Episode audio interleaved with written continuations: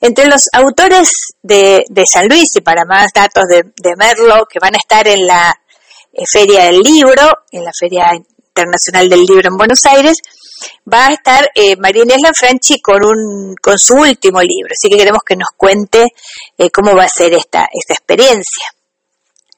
Bueno, ¿cómo te va? ¿Cómo le va a todos? Gracias, Moni, siempre por seguir mis pasos y, a todos los que nos escuchan eh, por sumarse. Eh, el libro está editado por la editorial Linenox, que tiene un stand en el pabellón azul, eh, ahora no recuerdo bien el número, pero luego te lo, lo voy a pasar y lo acompañas en la nota. Eh, y, bueno, y ahí está eh, a la venta desde eh, el primer día de la feria hasta el último, también luego por Mercado Libre y distribuyéndolos en librerías, kioscos y revistas de, de Capital y Gran Buenos Aires como ferias medievales.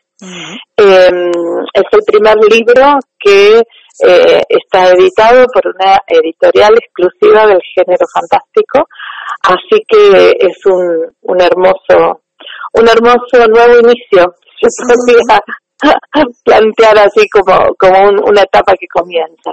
Claro. Eh, contanos el nombre del libro y el tema. Bueno, el nombre del libro es La Dragona Dorada y el Jaguar. Yo hace cuatro años que estoy escribiendo este libro, este, mucho antes de la pandemia, y, bueno, y empezó por una ilusión, ¿no? Por, por, imaginar que eh, hay una gran dragona que va de este a oeste y que sobre su arco eh, va rodando día a día el sol para que todas las estrellas y todo el cielo no se caiga sobre, sobre nosotros, ¿no?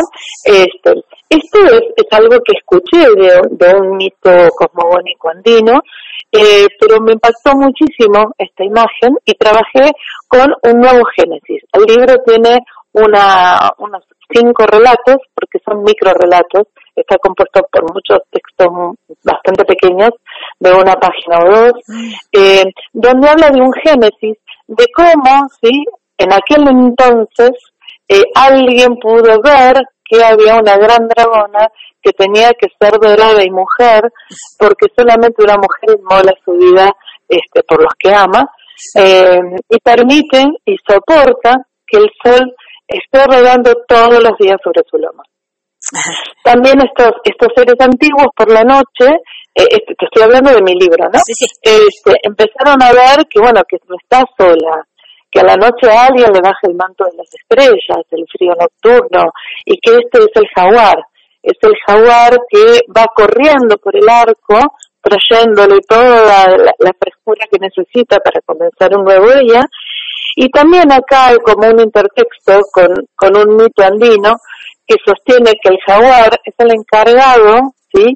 de decidir cuándo eh, la humanidad merece que él se coma el sol, la luna y los planetas, mm. ¿sí?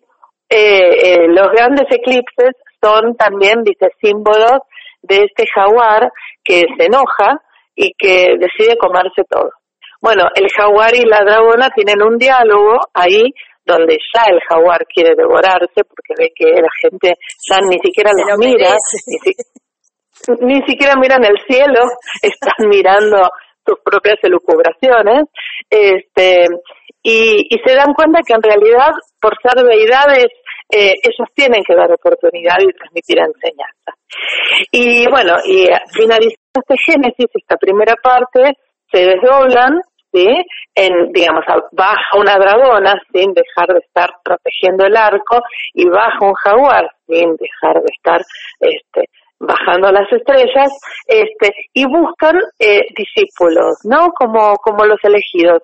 Pero precisamente son las personas que más desilusionadas están. Mm. Em, buscan como el hedor de un alma que está a punto de padecer por no ser comprendida y encontrar su espacio en la sociedad.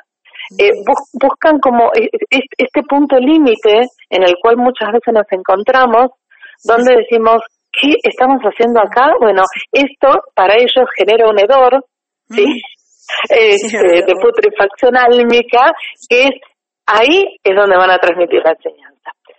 Y bueno, y la dragona elige dos, elige a una mujer machi, a una canosa, este, y a una joven aprendiz en ámbito serrano, que está muy inspirado en, nuestras tierras, en nuestra geografía, y el jaguar elige un mago que nació con capa transparente y eh, por miedo, sí, y por darse cuenta que la sociedad no comprendía su magia, eh, se le empezó a oscurecer. Entonces, eh, elige en, en, una zona como más, más, más nevada, ¿sí? Como en una cosa más de los Alpes, más al norte, el jaguar elige a este mago para que limpie su capa. Y ahí empieza todo un camino, ¿sí? Un camino de transformación. Oh, qué imaginación. Ah. y en el medio pasaron este, eclipses, pandemia, yo estaba escribiendo que la dragona estaba muy cansada y que ya el lomo se le quemaba y se incendió el Amazonas y se incendió África. Claro, cuatro años. claro, claro, y fueron pasando cosas, viste, que bueno, eh, yo, yo no, no digo que, que, que, bueno, ni que yo vea, ni que creo que es una cuestión de conciencia planetaria que bajado un texto, que bueno, uno encuentra como cierta sincronía después entre lo que percibe y lo que sucede, ¿no? sí. Eh, Inés, mm. ¿también lo vas a presentar en Merlo el libro? Lo voy a presentar el Merlo, lo voy a presentar el Merlo en el mes de junio. También se armó como una cunita muy, muy linda en junio, lo comento porque ya se está difundiendo por las redes sociales. En junio Merlo va a tener su primera feria medieval eh, en el Club San Martín, organizado por un hermoso grupo de personas, eh, que bueno, ya te voy a pasar el contacto, pero que bueno, yo estaba así como viendo en qué contexto, ¿no? Lo, lo presento en Merlo, post pandemia, empezar a remar otra vez, a juntar gente, a convocar, y estos maravillosos chicos que parte todo lo, lo dragonil tiene que ver con esta, esta filosofía medieval, este, de nuestros orígenes este, más míticos, ¿sí?